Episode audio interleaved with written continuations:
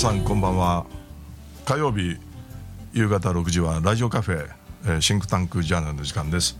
パーソナリティ大阪、えー、学院大学経営学部中野保です、えー、世界の中の京都を見つめ、えー、語る番組です。本日のゲスト元国連職員でアメリカのシンクタンクでも研究員をされていらっしゃいました大阪学院大学経営学部経営学科教授の中野保先生です。引き続きよろしくお願いいたします、なんかなんとなくね私それこそ KGB 時代のプーチンがそのままの頭なんじゃないかなってただライフライン止めたりとか脅したら世界中は言うこと聞くんじゃないかみたいなぐらいのなんか子ど子供的発想って言ったら失礼なんですけどそんな部分もちょっとあるのかななんて思ったりするんですけどもね。そうですね。本当に、うん、あのロシア側もプーチンの KGB の小さなサークルでうん、でこちらのウクライナこちらというか、まあ、ゼレンスキー大統領を応援してるんで、うん、ゼレンスキー大統領も、ね、本当にコメディアンで、はい。えー、もそういう、ね、あのシナリオを考えたりする人で仲間を集めて、ウクライナ側も政府もそうですゼレンスキー大統領の昔から仲間がやってる。プーチン側もそうなんですね。それが非常に面白くて、まあ、先ほどナチかということでプーチン言ってましたけれども、はいゼレンスキーの大統領はやっぱりねユダヤ系ということを特にホロコーストにも関係ねおじいさん関係してるというのを聞いて、はい、そこがすごいこう世界のまあターニングポイントにあるときに、うん、その2つがこう争っててもう世界圧倒的 SNS を通じて世界中がウクライナを応援してるという。はいね、まあ面白いすごい面白いって言ったらすごい構図やと思うんですけどねびっくりしはったんちゃうかなってほんまのこと言うたら。いやこのそんなちっちゃいもんが弱虫たちがそんなんわしに歯向かうってくるんかいぐらいのね勢いがあったんじゃないかなっていうふうに思うんですけど、はい、調べるとウクライナって意外と人口多くって4000万人以上あって、ね、ね国土も日本の1.6倍。で結構大きなあの国なんですよね。そうですね。昔核兵器も持ってましたしね。そうですよね。はい、あ、うん、で。まあこう輸出輸入の面で見てもこうロシアからの輸入っていうのはまあ天然ガスやら貴金属やらあ金属金属も含む金属やら石炭やらいろいろなものがあって日あのどこの国もこう困るやろうなかったらみたいなねそういうふうなそれ止めたらどうや？っていうふうなそういうふうなところもあったのかな。それにも勝るこのベースにこう SNS だったり人々の声っていうのがあるんだっていうのを思い知っているのかとは思うんですけどもでもこれ以上刺激するともっと怖いことになるような気もしてあまり刺激はしない方がいいんじゃないかなっていう風な気持ちもあるんですけどもどうでしょう？そうですね。おっしゃる通りであのーうん、今、北方領土のその、ね、今、そちらの方にもなんかいろんなきな臭いなんかね、はい、動きがありますね。えー、でもっと怖いのは、イランが、えー、あのアメリカ大使館イラクの方なんか、そうですか、なんかミサイル撃ったみたいな話がね、はい、でイアン・ブレマーっていうあのプロのシンクタンクの戦略家、アメリカ人なんですけれども、はい、彼はもし同時にウクライナと、まあ、いわゆる台湾海峡と、はいえー、この中東イランで同時に起こったら大変なことになるということを、まあ、予言されてて、まあ、そうなったらもう最悪ですけれども核兵器もから最悪ですけれども、だけど。今やっぱり本当にね僕客観的に考えて、誰が止められると言った時にその SNS で世界のこうヒューマニティが超えていることがありますけどやっぱり具体的には僕は中国の力ってすごいと思うんですね。まあ、日本のメディアで、まあ、僕は実は専門が北朝鮮中国の方なんですけどねまあ、日本の感覚からいくとこの、まあ、戦前の声とかですごい対立関係にありますね。はい、だけど僕は習近平国家主席から見ても、うん、あのロシアは悪くないと、うん、やっぱプーチン大統領がここまでやると思ってなかったと思うんですね、北京オリンピック、オリンピックの時で2人があって、はい、ある程度は話し合いされたけれども、うん、そしたら、もし仮にレジウムチェンジという、まあ、政権が変わる、はい、って、まあ、変わると思うんですけどね、はい、そうなればね、結構あのものすごく希望がある未来があるかなと思って、はい、でそこに協力した中国も、うん、えー、アメリカの対立力がやっぱりある程度これを収めたということで両者まあ、チキンレースというかすごい争いをね、まあ、米中もそうだし、うん、ウクライナとロシアもそうだけど、はい、やっぱりそこで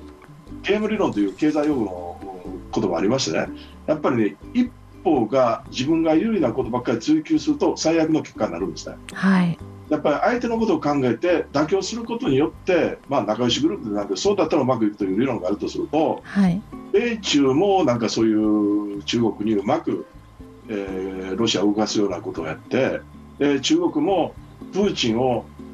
やっぱりその排除する、うん、動きにこれ希望ですけど出てほしくて反対のことが起こった最悪ですね。はい、プーチンと習近平が組んで、えー、そこに、まあ、インドもイランもいろんな国北朝鮮も組んだらそれこそ第三次世界大戦になるんで、うん、そうならないようにやっぱりなんかやっぱりそれぞれこうななんていうかなあのそういうあんまり中国に対して敵対的なことよりかやっぱり核からね、この地球を守るために、うん、イデオロギーとかと違ってやっぱり協力すべきと妥協しながらね協力すべきだと僕は強く思いますね。そうですねあのオリンピックやらパラリンピックを見ていてもやっぱりこの中国の力っていうのはまざまざと見せつけられたっていうような感じもしますしあの何よりも習近平っていう人はなんかこううまく立ち回っててるというふうにも私の中では思うんですよね。あのトランプ大統領といろいろと会った時もここでっていうようなところ以上はしなくってなんとなくうやむやになったけどなんとなく落ち着いたっていうようなところにまでは持っていってるようなそんな感じがするので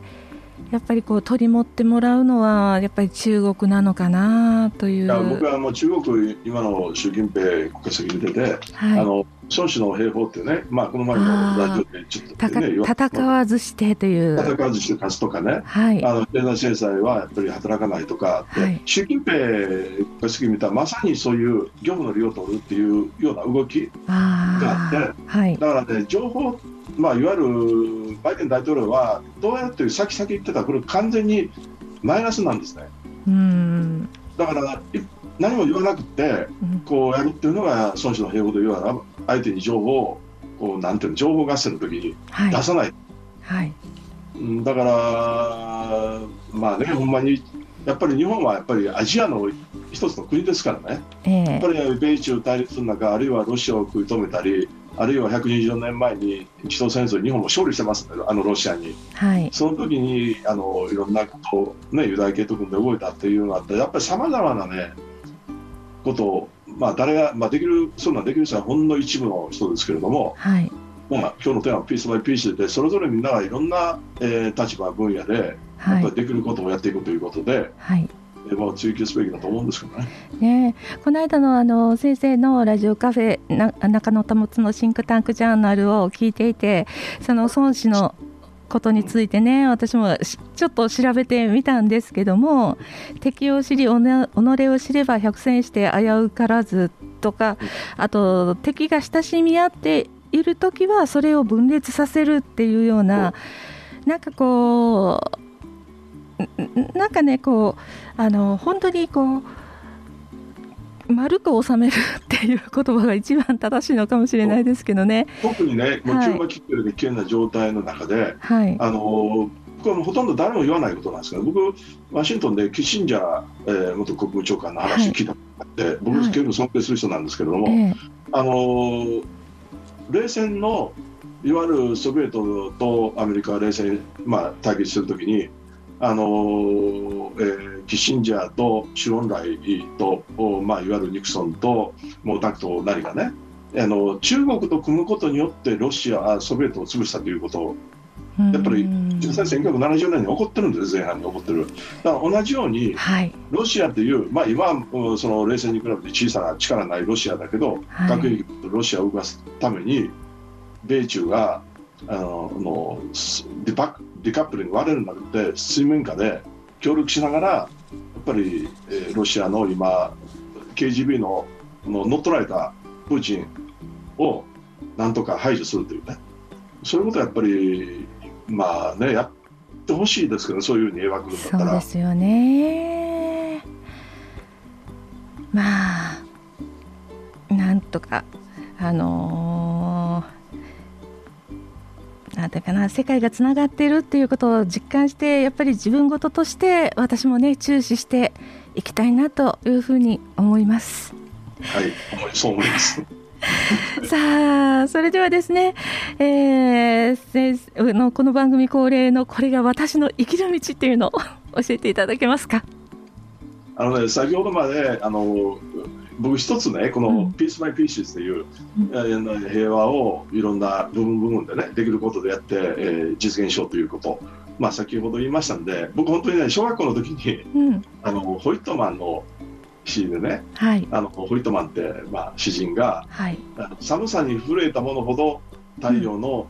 暖かさを知ることができるという、小学校の時にもう今もねずっと僕は国連あアフリカとかであの水も電気もない開発援助の仕事をやってる時に、はい、やっぱり寒さに震えて苦労して勝ち得たものというのは本当に太陽の暖かさありがたみが分かるので今あのゼレンスキー大統領をはじめウクライナの方々今本当に苦しんでるけど次やったら最高のね太陽の恵みがあると、うん、全世界にね応援してるという今苦しいけれども、はい、寒さに震えて最もう本当に今すごい寒くて難民の方が溢れてるその状況の中で必ず、はい、というか世界中がこうひまわりのように、まあ、ウクライナの花ですかねあのように明るくなるという寒さに触れるほど太陽の暖かさをね分かるというか、はい、えー、まあ、自分のそんな生き延びしたそんな大きなことなくて僕それは自分のバックボーンですね。あいい言葉ですね。なんかこう失敗したことをなんかステップアップするようななんかそんな感じになっていけばいいなっていうふうにも思ったりします。絶対僕はやっぱりこれきっかけに良くなるというか、うん、だからコミュニティ放送とか、うん、それぞれの役割というのはやっぱり核に対するね。まあ本番被爆国日本ですからね。そういうのはもうもっとまあ言うべきだと僕は思いますけどね、はい、核兵器持つんじゃなくて、はい、違う形で平和を追求するという、まあ、僕の信念ですけれども。うんさあそれでは最後にこの放送をお聞きの皆様へのメッセージをお願いいたします。え僕の方がですか？そうです。はい。あのー、まあ坂田さんそういう番組されてるんで、はい、メッセージというか Peace by Peace というかみんながね本当にそれぞれできることから、えー、まあ今できることからやることしかないかなと思いますけどそそれとやっぱこういうのをコミュニティ放送で語るっていうことが大事だと自分の頭で考えて、うん、平和というのは取るべきもんで中井町に言った。やっぱり自分で考えて think think して平和を追求するという平和を自由は取るべき取るべきものであるというか、うん、自由獲得のためにやっぱり行動しなければいけないと思いますけどね。ですね。はい、はい、先ほど寄付の話もありましたが AAR ジャパンというのをね検索していただいてもしあれやったらあの寄付の方もよろしくお願いしたいと思います。必ずウクライナの人たちにつながるあの財団となっております